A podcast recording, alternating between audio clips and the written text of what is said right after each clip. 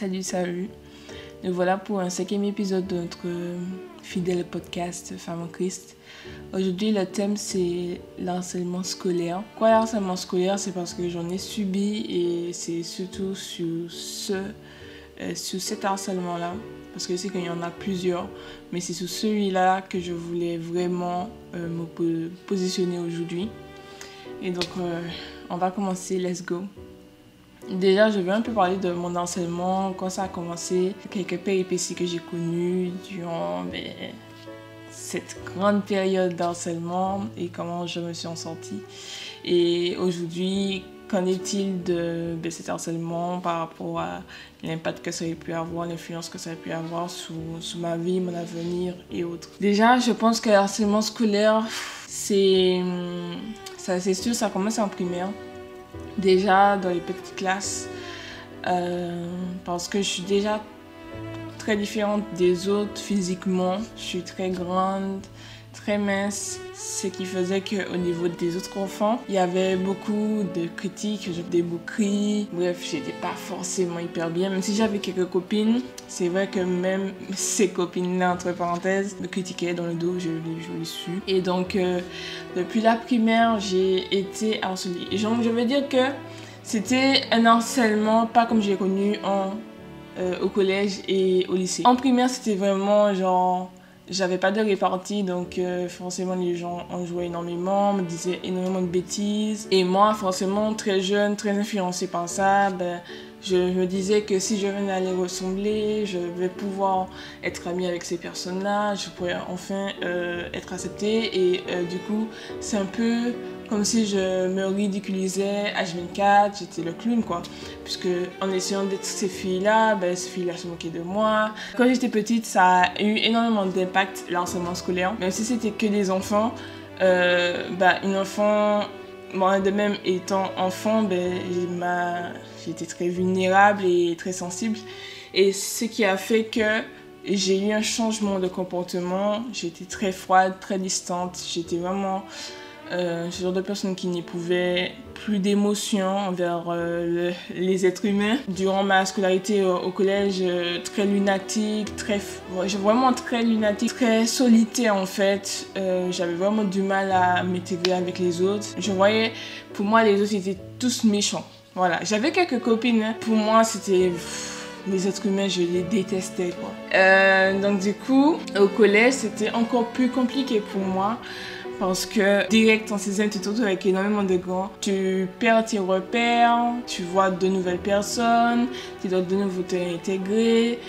Euh, ça a été vraiment difficile, le, collège, la Même si je pouvais compter sur quelques amis, et, ouais, quelques amis, quelques copines. Euh, je dirais pas que j'ai vécu, les, meilleures années au collège. Peut-être euh, quand je suis arrivée en quatrième, troisième et sixième, cinquième c'était très très compliqué. D'ailleurs, il y a eu plusieurs épisodes durant le collège qui m'ont énormément marqué et qui ont eu énormément d'impact sur euh, le reste, l'avenir, sur comment je devais me comporter, comment je devais travailler certaines choses pour que plus jamais ça cela m'arrive en fait. Déjà, je me suis retrouvée en, d'une fois en permanence. Je recevais énormément de critiques des, des plus vieux donc, euh, ça doit être des troisièmes, je crois. J'étais en sixième ou cinquième et je recevais des critiques de quatrième, troisième. En pleine permanence, ça critiquait, ça critiquait, ça critiquait. Jusqu'à un moment donné où j'ai pleuré et je me suis dit non, t'as pas osé. En fait, j'étais en mode, tu peux pas leur donner ça. Parce que là, ils vont, ils vont se dire, euh, bah ouais, on l'a fait craquer, c'est une victoire et tout. Et je me suis dit, mais pourquoi t'as fait ça? Et j'ai pleuré. J'ai pleuré devant ces gens-là et j'ai dit non, c'est pas possible. J'avais de la haine envers moi-même. Je, je, me sentais mal, angoissée. Je sais que j'avais une amie, gros bisous à Océane, parce que je pense que si elle n'avait pas été aussi gentille avec moi, si, si bonne amie avec moi, je pense que le, collège aurait été compliqué, très très compliqué. Donc du coup, euh, elle essayait de me dire est-ce que ça va, est-ce que tu veux qu'on s'éloigne? Mais oui, le collège, c'est pas la meilleure des années. C'est pas les meilleures années, les meilleures années pour moi. C'est vraiment, j'ai, si je pouvais tout recommencer, tout effacer, tout oublier, je l'aurais fait, quoi. C'est, ne me parlez pas du collège, s'il vous plaît. Donc, ouais, le fait d'avoir pleuré en pleine permanence, donc tout le monde me regarde, et puis il y a ces filles qui rigolent, j'étais vraiment pas bien. Et il y a eu un autre épisode, et là, ça, c'était vers la quatrième, je crois c'était en quatrième, et là, je me suis dit, Waouh Déjà, au collège, j'avais des amis que je pensais que c'était mes amis et au final, c'était pas du tout mes amis. Et c'est à ce moment-là même que j'ai compris que j'étais toute seule face au monde. C'était genre, je me battais tout le temps contre eux alors que je voulais pas me battre avec eux contre eux parce que moi je voulais juste qu'on m'accepte en fait c'est ça le truc au collège c'était clairement ça depuis la primaire jusqu'au collège c'était ça je, ne comprenais pas pourquoi j'étais tout le temps rejetée des, des, des autres alors que moi mon seul truc c'était vraiment d'être acceptée, genre pour ce que je suis. Je voulais pas devenir quelqu'un d'autre. Je voulais juste qu'on m'accepte. Je voulais que ça. Euh, désolée si je pleure en t'entendant. Et en fait, il y a eu un jour euh, où on a fait euh, une journée créole. Et ma prof de français m'a dit que j'allais. En fait, c'était plutôt du, du bénévolat où tu te proposes pour participer à l'événement. Et moi, je suis quelqu'un, je suis très, très, très axée sur les études. Et je me suis dit que si je fais tant de choses, ça va gonfler mon dossier et donc euh, les gens vont se dire ouais c'est une fille qui est impliquée dans la vie euh, scolaire et tout donc moi je participais à tout ce qui est rallye tout ce qui est euh, concours tout ce qui est tout ce que je pouvais faire pour améliorer mon dossier je le faisais je me suis même, inscrite au latin pour vous dire que moi, mon objectif, c'était vraiment euh, être la meilleure des élèves, même si c'était pas forcément facile puisque j'ai un handicap linguistique. Euh, malgré ça, je voulais vraiment prouver que je peux être la meilleure et je ferai tout pour être la meilleure. Sortir de là avec une, bourse au mérite, avoir euh, brevet, ouais, mon brevet avec mention très bien. Moi, je ne travaillais que pour ça, pour les, que, pour, que pour la réussite. J'avais un plan sous 5 ans. Il fallait pas me parler d'autre chose. Moi, c'était ça. Et donc... Euh, forcément vient la participation à la vie du collège, à, la vie des, pas d'étudiantes, mais genre ouais, c'est d'étudiante. Et je viens à faire justement, à réciter deux phrases, je crois, deux, trois phrases durant la journée créole. Alors, je vous explique comment ça se déroule. Il y a des gens qui arrivent, qui font leur présentation, ensuite on applaudit, et après une autre personne passe, et puis il y a plein d'événements qui se passent, ça peut être de la danse, euh, de la récitation, bref, un peu de tout. À un moment donné, je suis pas censée passer maintenant, mais on me dit vas-y passe parce que les personnes qu'on était censé faire passer ne sont pas là. Donc je passe et tout. Et euh, je récite les deux trois phrases que j'étais censée bah, réciter. Et comment vous dire que personne n'a applaudi? Genre vraiment, euh, le collège c'était peut-être 300 élèves ou moins, je sais pas. Mais il y avait tout le collège devant moi et personne n'a applaudi. Donc déjà, ça fait mal bah, je sais pas, mes amis et tout. Et j'avais, je crois même qu'il y avait une personne qui a voulu applaudir, mais que genre, on avait stoppé tout de suite. Il y a eu quelques rires et tout. Et je me suis dit, mais qu'est-ce qui se passe, Seigneur? Et je comprends pas pourquoi personne n'applaudit. Genre, c'était très, très, très, très douloureux. Mais sauf que ça s'arrête pas là, donc du coup, je descends et ma prof me dit il faut que tu récites de nouveau parce que euh, la personne n'est toujours pas arrivée et là je me bats clairement avec ma, ma prof. Je dis non non je remonte pas c'est mort les gens n'ont pas aimé je remonte pas. Et elle me force. Donc du coup je récite une deuxième fois. Là je pense que ça a été la pire humiliation que j'ai eue de toute ma vie. Et les gens parfois ne comprennent pas euh, ma réaction alors que c'est totalement expliqué pourquoi les gens me disent souvent, mais pourquoi tu agis comme ça? Euh, Pourquoi tu es différente? Il faut juste que tu t'ouvres, euh, laisse les gens venir à toi. Mais sauf que la deuxième fois que j'ai récité le, les deux phrases, encore une fois, personne n'a applaudi. Et en plus de ça, j'ai entendu encore plus de rire que la première fois. Donc imaginez que vous êtes face à peut-être 300 personnes et que personne n'applaudit aux deux fois que vous récitez en fait votre vos phrases en fait. Les gens me trouvent très différente, très froide, très distante, très... Euh, comme si je n'éprouvais aucune émotion, je suis vraiment vide et tout. Et euh, comment je vais essayer d'expliquer ces choses-là Il y a un blocage. Il y a un blocage. L'enseignement scolaire que j'ai vécu euh, m'a énormément changé. Énormément changé. Et comme je l'ai dit déjà dans, dans mon témoignage, j'ai connu Christ durant ma scolarité et je peux vous assurer que si j'avais pas Dieu, j'aurais pu passer clairement au suicide. Parce que une enfant ne, ne doit pas subir ce que j'ai subi en fait. Une enfant, une jeune ado, une pré-ado ne devrait même pas subir ce que j'ai subi parce que c'est tellement, c'est tellement chaud à tenir, à garder ça, que s'il n'y avait pas quelqu'un en fait pour m'aider, j'aurais pu exploser quoi. Et euh, ça revient justement à ce que je vais vous dire par la suite euh, de toute ma scolarité et les encouragements que je peux vous donner.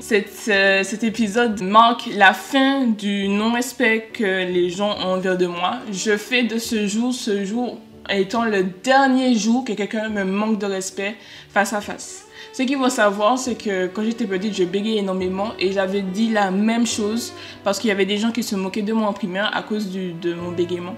Donc j'ai dit la même phrase à mes parents et je sais que ma mère, ça a énormément touché. J'ai dit que c'est la dernière fois que je bégaye devant les gens et c'est la dernière fois que les gens se moquent de moi. Et ce jour-là, j'ai tellement lu des livres, j'ai tellement euh, pris le temps de travailler euh, mon élocution à l'oral. J'ai tellement travaillé sous moi pour être la meilleure que une fois que j'ai fait ma rentrée, je crois que c'était par CP ou CE1, je sais même plus dans quelle classe, euh, qu'on avait vu le changement. Et, ces gens-là ont vu que non, vous avez plus me manquer de respect de la sorte. Et j'ai fait la même chose quand je suis arrivée en troisième. J'ai fait de ma troisième la dernière année possible pour montrer à tous que, en fait, vous allez apprendre à me respecter parce que c'est fini, c'est fini. Ce que vous m'avez fait en quatrième, là, non, ce n'est plus possible pour moi. Je dois me respecter et vous allez apprendre aussi à me respecter. Et la troisième année, euh, ma troisième, ça a été l'année où je suis devenue déléguée. Et euh, petite anecdote hyper euh, cute, c'est que moi je pensais que vraiment j'étais invisible. Genre, dans le, lycée, le collège, je pensais que personne ne me connaissait. J'étais inconnue au bataillon. Et je me suis rendu compte un jour qu'il y avait des gens qui connaissaient mon prénom. Mon prénom. C'est-à-dire que j'étais en troisième, j'ai été déléguée et j'ai été aussi déléguée euh, au CVC et euh, je pensais même pas que des gens allaient voter pour moi d'ailleurs. et j'ai été déléguée au CVC, donc ça dit que les gens me connaissaient un peu plus. Et euh, une fois, j'allais aux toilettes et tout, euh, accompagner une amie, comme s'il y avait deux autres élèves plus petits, c'est-à-dire qu'ils étaient peut-être en quatrième ou en, ou en cinquième, qui, qui ont demandé mais c'est qui qui est entré là, actuellement? Et il y a une fille qui a répondu c'est Julie et telle personne. Et je dis Comment ça tu connais mon prénom Genre, je me suis sentie, je me suis sentie euh, comme si j'étais quelqu'un. J'ai dit waouh, euh, genre elle me connaît, ok. Euh, et ça m'a fait sourire parce que je pensais pas que les gens connaissaient mon prénom ou juste. je crois que je lui ai dit, je dis ah bon tu connais mon prénom? Et elle me dit mais oui, mais bien sûr que je connais ton prénom et tout. Été trop hypée à ce moment-là. Et là, je, me suis pris une petite confiance, euh, j'ai pris une confiance sur moi-même et j'ai dit, oh, ok, super. Arrive euh, bien sûr le lycée et euh, c'est de nouveau la, douche froide parce que la transition collège-lycée n'étant pas bien faite, je me suis prise une très grosse claque au niveau scolaire parce que du coup, j'avais un plan sous 5 ans qui ne s'est du tout pas réalisé comme je le voulais. Mais par la grâce de Dieu, ça s'est quand même bien passé. J'ai quand même pu passer de très bonnes années. Mais quand je suis arrivée au lycée, j'ai connu de nouveau du harcèlement scolaire. Et là, c'était du haut niveau. c'était du haut niveau. Mais ce que je peux dire, c'est que je dis merci Seigneur parce que c'est au lycée que j'ai pu enfin en parler à mes parents. Parce que mon frère était avec moi au lycée, donc il était en, BTS pendant que j'étais en seconde. Et... Euh, il y avait eu, eu, quelque chose. On s'est dit que à chaque fois que je passais dans un couloir, le même groupe de personnes rigolait de moi. Mais les gens qui, je vous dis que c'était vraiment des, peut-être des euh, premières, je crois, des terminales qui vraiment, à chaque fois où j'allais dans le lycée, c'est comme s'ils étaient là et tout le temps ils se moquaient de moi. Tout si je vous assure. Et parmi le groupe de, filles, je crois qu'il y avait des filles qui étaient... Euh, vous savez, c'est les filles qui sont tout le temps derrière les BTS et tout. Donc du coup, mon frère, il était grave connu dans le lycée. Euh, genre, ça dit que tout le monde connaissait mon frère à peu près. Et le fait de savoir que j'étais sa petite sœur, ça les a un peu refroidis. Mon frère m'avait dit un jour, euh, je monte avec toi dans ton bâtiment, tu me dis c'est qui et je vais régler les choses et tout. Et je vais montrer que voilà, tu as tu as une personne à tes côtés, que tu n'es pas toute seule et que voilà, il faut arrêter. Et franchement, mon frère, euh, gros bisous à mon frère parce que mon frère, il a toujours été là pour moi toujours. C'est le meilleur des confrères. Je dis merci Seigneur de l'avoir. Parce que euh, là aussi, hein, euh, si j'avais pas eu un grand frère avec qui j'ai dormi combien d'années euh, dans la même chambre, je pense que j'aurais pas pu tenir autant dans cette vie, ce terme. Donc je dis merci Seigneur. Et oui, ben, on a fait le chemin et les gens ont vu que voilà, euh, ben, que je connaissais les BTS. Donc je reste un peu plus souvent avec eux parce qu'en seconde, je me suis très isolée. J'ai resté toute seule. J'ai vraiment mal vécu ma seconde. Franchement, euh, c'était pas la meilleure des, des, années aussi pour moi, la seconde. Oui, j'ai eu beaucoup de problèmes de santé, j'ai eu beaucoup de problèmes. J'ai eu une perte de, une casse de cheveux. J'ai perdu peut-être plus d'une vingtaine, trentaine de centimètres de cheveux juste à cause de tout ce stress et waouh, je, je, je, sors de loin quand même. je pars de très loin. Donc, euh, avec tout ce que j'avais vécu au collège, je ne m'attendais pas à grand chose du lycée. Moi, je ne m'attendais pas à vivre euh, de très bonnes années. Je savais que j'allais continuer à recevoir des, des insultes, des critiques, j'allais être de nouveau harcelée. Donc, je ne m'attendais pas à grand chose du lycée. Mais euh, j'ai continué à me battre, à, oui, à me battre, faire de façon que les gens me respectent et moi-même à me respecter. Et euh, mes plus grandes victoires, c'est qu'aujourd'hui, je peux vous dire que je suis jeune diplômée d'un BTS enveloppe du bâtiment, conception et réalisation. Et euh, de la troisième jusqu'à ma dernière année de BTS, j'ai été déléguée. Donc ça fait 6 six, ans, je crois, 6 ou 7 ans que je suis déléguée de... J'ai été déléguée de classe et déléguée des délégués. et que j'ai siégé dans plusieurs euh, euh, commissions et infrastructures scolaires. Que j'ai pu accepter énormément de choses que je n'ai pas pu accepter avant. Par exemple, ben, j'ai eu le brevet mention très bien avec option anglais. Ça a été une très grande victoire parce que là, j'ai pu prouver que les, insultes que j'avais eues à mon encontre, les, les, mauvais commentaires du style euh, ouais, tu m'as jamais réussi. Euh, malgré mon handicap, bah, j'ai prouvé que je le pouvais, en plus sans l'aide de personne, mais bien sûr Dieu était à l'œuvre. Fait un bac ICDD dont je suis sortie euh, avec une mention bien, et euh, Parcoursup, à ce moment-là, j'avais des vœux, j'étais prise partout, genre tout le monde me voulait. Euh, mon BTS, je l'ai eu euh, ben, en sortant major de promotion. Et oui, j'ai réussi, j'ai réussi. Scolairement, j'ai réussi. Je dis merci Seigneur. Euh, malgré mon handicap, c'est-à-dire que j'ai un problème au niveau de la compréhension orale et écrite. Euh, parfois, quand les gens me donnent des instructions, des consignes, il faut que la personne reformule ou répète parce que euh, je peux comprendre dans un premier sens et au final, ce sens-là ne va pas avec le, vôtre. Et je me trompe souvent, je fais du hors-sujet. Même les consignes, les consignes écrites, j'ai vraiment du mal avec ça. Et même pour parler, c'était très difficile de me faire comprendre auprès des autres. Et sachant que j'ai un retard au niveau de la compréhension, euh, c'était pas facile. J'aurais pu abandonner, j'aurais pu juste accepter que je suis handicapée et puis euh, euh, bénéficier de toutes les aides. Mais en fait, j'ai fait de cet handicap ma plus grande force. Et je dis merci Seigneur parce que s'il m'avait pas donné autant de force, de, de persévérance, de détermination, d'ambition, bah, j'aurais pas pu faire autant de choses dans ma vie. Et parfois, les gens, quand je leur dis oui, bah, j'ai un handicap, les gens me disent hein? Mais pas du tout, tu parles hyper bien, tu t'exprimes bien. On n'aurait jamais douté que tu aies pu, euh, euh, que tu aies, euh, que tu sois handicapé linguistiquement parlant. Et euh, ça me fait plaisir parce que ça veut dire que j'ai énormément travaillé pour que ça puisse même pas se voir. Euh, le désavantage, c'est que à force de travailler pour que ça puisse même pas se voir, parfois on se trompe soi-même et on, oublie qu'il faut aussi s'avouer qu'on a des difficultés, qu'il faut accepter ces difficultés-là. Et c'est vrai qu'au moment où il fallait accepter le PAP, j'ai pleuré parce que j'avais l'impression que les gens me disaient que tu étais incapable. Quand on m'a dit au lycée que le niveau était très difficile et que tu il fallait que tu acceptes l'aide du PAP, j'ai dit non. J'ai dit non, j'ai dit non. J'ai eu mon brevet avec mon son très bien. Ça va bien se passer. Faites-moi confiance. C'est bon. Euh, je vais réussir par moi-même. Arrêtez. On m'a forcé. Et vous savez quoi? Merci Seigneur qu'on ait, qu'on ait forcé autant avec moi pour que j'accepte euh, le PAP parce que j'en avais vraiment besoin. J'en avais vraiment besoin. Et euh, Aujourd'hui, bah, je ne vais pas dire que j'en ai toujours besoin, mais si je peux vous donner un conseil, si vous avez des problèmes euh, comme moi au niveau de la compréhension orale et écrite, acceptez l'aide. Acceptez l'aide. Euh, aucune aide n'est à négliger au jour d'aujourd'hui.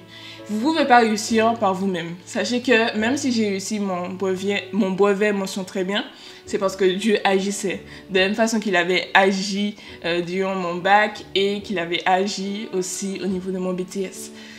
Euh, acceptez ça. C'est compliqué, mais acceptez ça.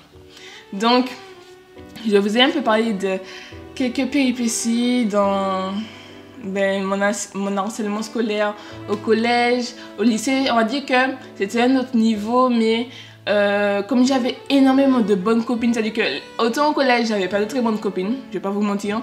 Il euh, y en a certains à qui je parle toujours, mais je sais ce qu'ils ont dit dans mon dos et juste je, prie pour eux. Et il y en a eu quand même qui sont restés hyper longtemps avec moi, euh, jusqu'au lycée, avec qui je parle, avec qui ont été vraiment sincères et fidèles envers moi. Et il y a même une qui est décédée en 2020. Euh, ça m'a fait énormément mal cette perte parce que c'était une amie qui a vraiment agi, vraiment agi.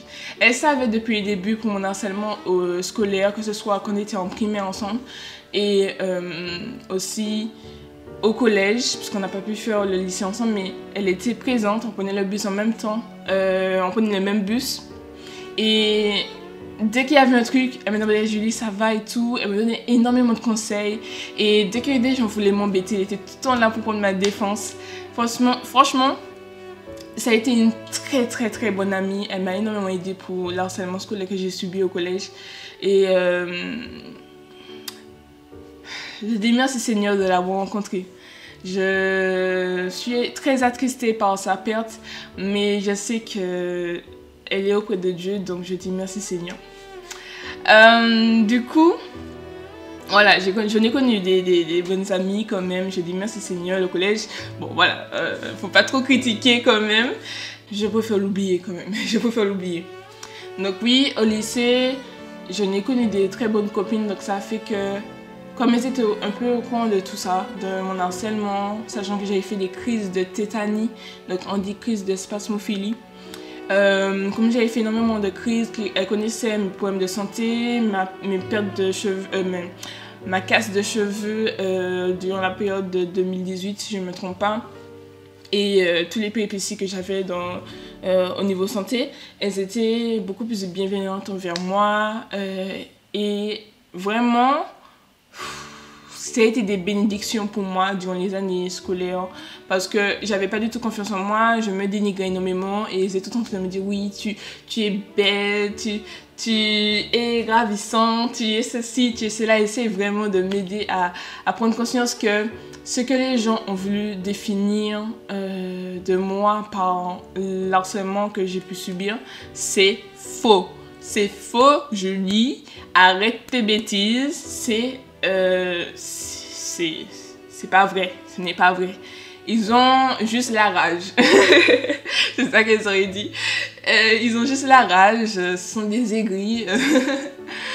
non, mais il faut pas les écouter et, euh, fais-nous confiance quand on te dit que vraiment, regarde-toi dans nos yeux. C'est pour ça que je dis que c'est très important d'avoir des amis et de jamais être seul parce que si vous tombez que vous êtes seul, euh, vous, risquez bien plus de sombrer que si vous avez une amie pour vous relever. Donc entourez-vous, parlez autour de vous de ce que vous subissez. Chose que j'ai négligé de dire, c'est que durant mes années scolaires, euh, j'ai eu beaucoup de problèmes de santé que l'hôpital, que ce soit les médecins, euh, ne trouvaient pas. Donc j'ai dit que j'ai des problèmes de santé, mais il y avait un problème qui persistait énormément. C'est que j'avais toujours la, la, boule au ventre et j'avais très mal au ventre. Et souvent, ma mère était souvent obligée de me récupérer à cause de ça parce que je pouvais pas tout tenir toute la journée en fait à l'école. Et en fait, elle pensait que c'était des caprices et tout. Et les médecins ne comprenaient pas parce que euh, vraiment, sur tous les scans, les gradués, on ne voit rien. J'avais pas de problème gastrique ou autre. C'est juste que à l'école, j'avais hyper mal au ventre et dès que j'arrivais à la maison, ben, j'avais plus mal. Et euh, aujourd'hui, je sais ce que c'est. C'est juste que, en fait, j'avais développé une phobie scolaire. Euh, parce que je me rappelle très bien que dès que j'étais dans le bus, euh, j'avais hyper mal au ventre et plus je me rapprochais des barrières, de, en fait que je m'approchais de mon établissement, plus le mal de ventre s'intensifiait. Et une fois que j'entrais dans l'établissement, c'était la crise totale. La crise, crise venait et euh, j'étais vraiment pas bien. Et j'étais forcément obligée de m'isoler. Et donc, c'est pour ça que j'allais toujours euh, dans des bâtiments que je sais que personne n'allait parce que euh, c'était pas du coup fréquenté et que j'allais pas être sujet au regard des autres et au moqueries des autres. Donc, j'ai compris très très très vite que en fait, mes problèmes de santé étaient dus à, eh ben, à l'angoisse que j'avais de tout le temps aller à l'école. Et j'avais vraiment pensé à arrêter l'école euh, au collège parce que je ne pouvais plus de vivre cette situation et j'avais en parlé avec mes parents un petit peu du fait que j'angoisse énormément et euh, ben, la prière. Hein.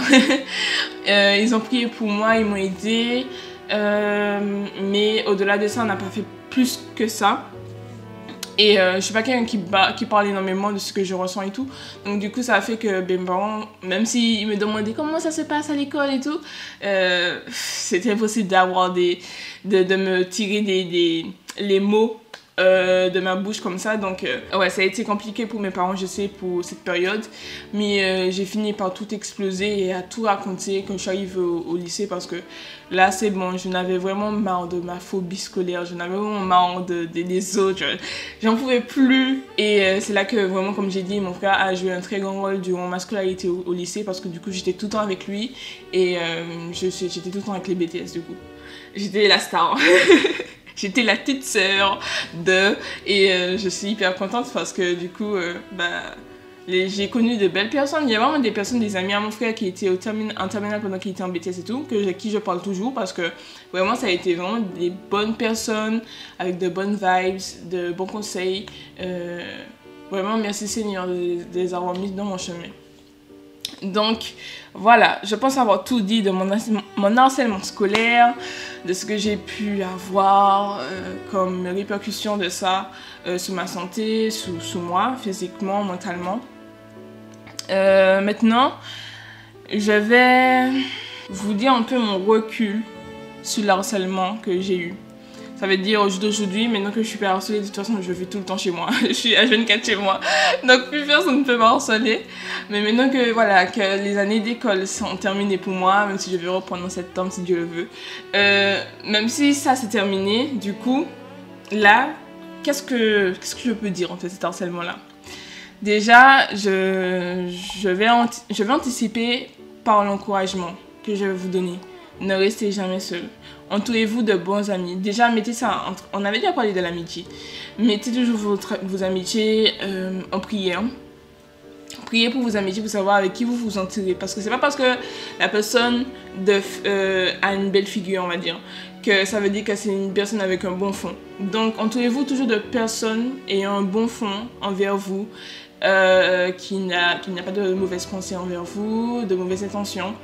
Donc, entourez-vous de bonnes personnes pour pouvoir en discuter. Ensuite, il faut en parler à des plus grands, ok? Vous êtes peut-être peut-être actuellement des enfants qui vous écoutez justement ce podcast. Ce que je dois vous dire, c'est vraiment ça. Ne gardez rien pour vous, en parlez à des adultes, ils sont beaucoup plus compétents sur ce sujet-là. En fait, je vais dire compétents dans le sens où ils pourront plus agir que vous. Euh, et sachez qu'il n'y aura aucune répercussion. Vous avez capté?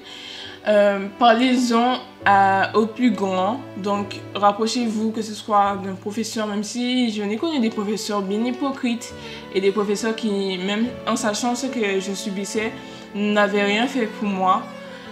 Autant qu'il y avait d'autres professeurs que j'ai pu connaître qui ont fait énormément, qui m'ont énormément aidé et qui ont repris énormément d'élèves qui, j'avais beaucoup de surnoms il me critiquait tout le temps, il me donnait des surnoms du mon, ben, le fait que j'étais très mince et très grande. Et il y avait, je sais que je me rappelle très bien qu'il y avait une professeure qui avait clairement pété les plans sous les élèves. Et euh, ouais, c'était.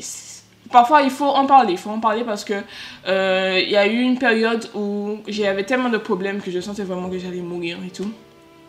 Et euh, je sais qu'il y a des gens qui m'avaient harcelé, qui, étaient, qui étaient venus vers moi, qui me disent vraiment je, me, demande pardon pour ce que j'ai fait et tout, qu'aujourd'hui ils sont abonnés à moi, ou une fois je les ai vus et qui sont venus me parler en mode on est bon ami et tout, bon ami. Donc, euh, ouais, parfois en parler et dire que ce que tu me fais me fait du mal, euh, ça, ça, ça, ça, me cause beaucoup de problèmes, ça peut énormément euh, impacter euh, du coup la vision de la personne.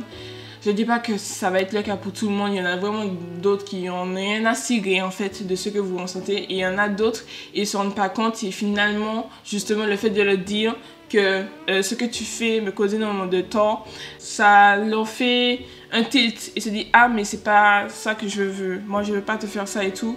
Et ils vous demandent pardon. Je remercie le Seigneur de finalement de m'être dévoilée auprès de mes parents, de mon grand frère et auprès de plusieurs personnes qui euh, forment la structure de, des établissements, donc euh, les conseillères euh, d'orientation qui font un temps psychologue, si je me trompe pas.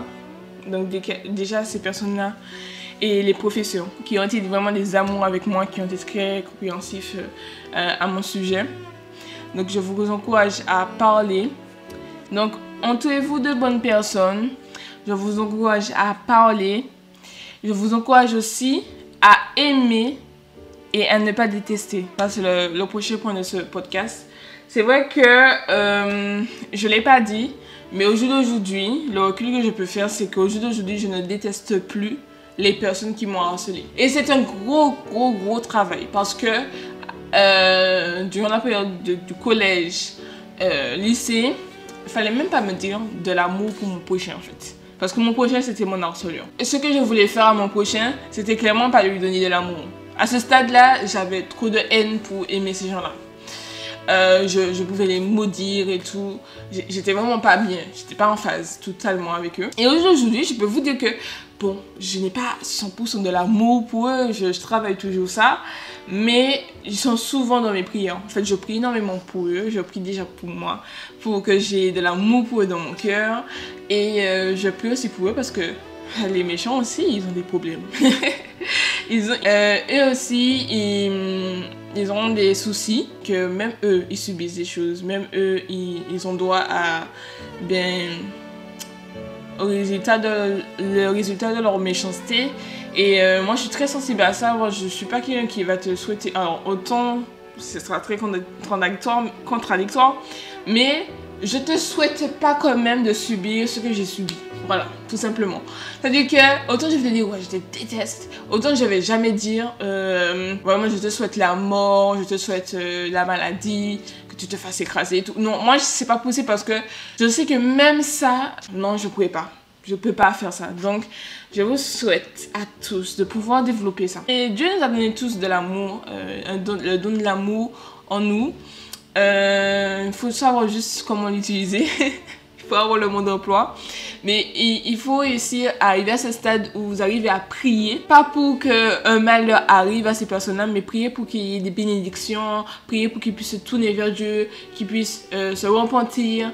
Prier pour vraiment pour leur âme et tout. Et les pardonner. Et demander à Dieu de trouver assez de force pour les pardonner. Et je vous souhaite à tous d'arriver à ce stade-là. C'est très très très difficile, ça prend du temps. Hein. Euh, ça prend du temps. Mais je peux vous dire quelque chose qui est vraiment une vérité. Le fait de pardonner ces personnes-là, ça vous libère vous-même. Parce qu'en fait, si je ne venais pas à pardonner ces personnes-là, je ne vais jamais me débarrasser de mon passé. Je ne vais jamais me, débarrasser de ma période d'enseignement scolaire. Parce que c'est tout le temps attaché, en fait. C'est attaché à moi. Si je, ne, je, suis tout le temps en train de les détester, tout le temps de les haïr et tout, bah ça, ça, ça reste c'est accroché à moi. Et moi, tout ce que je voulais, c'est me débarrasser de ça. Donc, il faut aller vers le pardon et aller vers l'amour pour les autres. même si euh, ces personnes, on se dit, ils ne méritent rien de nous. Et au contraire que nous, nous méritons des choses. C'est-à-dire qu'on mérite qu'ils s'excusent, qu'ils nous demandent pardon, qu'ils s'humilient devant nous. Euh, on, demande ça. Mais euh, parfois, il faut savoir aussi faire notre part. Et notre part, c'est de prier pour eux et leur manifester de l'amour. Donc, ce serait aussi un encouragement que je voudrais vous donner. Donc, on sait déjà, il faut en parler. Il faut parler de ce que vous subissez auprès de vos parents, auprès de, personnes beaucoup plus âgées, euh, de vous entourer de bonnes personnes ayant un bon fond, qui ne vous veulent pas de mal, qui ont un très, un bon intérêt envers vous. Ensuite, il ne faut pas détester son ennemi, au contraire, il faut aimer son ennemi. Il faut... je vous encourage à prier pour eux et à manifester de l'amour pour ces personnes-là. Et surtout, je vous encourage à avoir confiance en vous. Mais pas en vous du sens, j'ai confiance en mes propres projets, j'ai confiance en moi-même, j'ai confiance en mes capacités. Non. Quand je dis confiance en vous, c'est surtout faites confiance au Dieu qui habite en vous. Parce que faire, se faire confiance, moi, j'ai toujours dit ça, c'est pas me faire confiance en moi-même, mais faire confiance à la personne qui habite en moi. Et je sais qui habite en moi. Donc, je fais confiance à cette personne et je dis que tout ce que je vais réussir, c'est par sa grâce. Donc, faites confiance au Dieu qui habite en vous. Euh, faites confiance en ses plans. Faites de, ce, de cette personne qui habite en vous votre pilier, votre, guide de tous les jours. Euh, que ce soit dans vos, vos pensées, votre comportement, dans vos paroles, dans tout, qui puisse agir en vous et à travers vous. J'aurais voulu tellement parler de l'harcèlement scolaire, plus de choses, plus en vous croyez. Je pense que je vais faire une partie 2 parce que, en évitant peut-être d'autres personnes pour en discuter. Parce que c'est vrai que, bon, voilà, je vais pas non plus être trop longue euh, dans, dans ce podcast, mais il y a énormément de choses euh, à dire, à, en discuter, à en débattre sur l'harcèlement, toute forme d'harcèlement.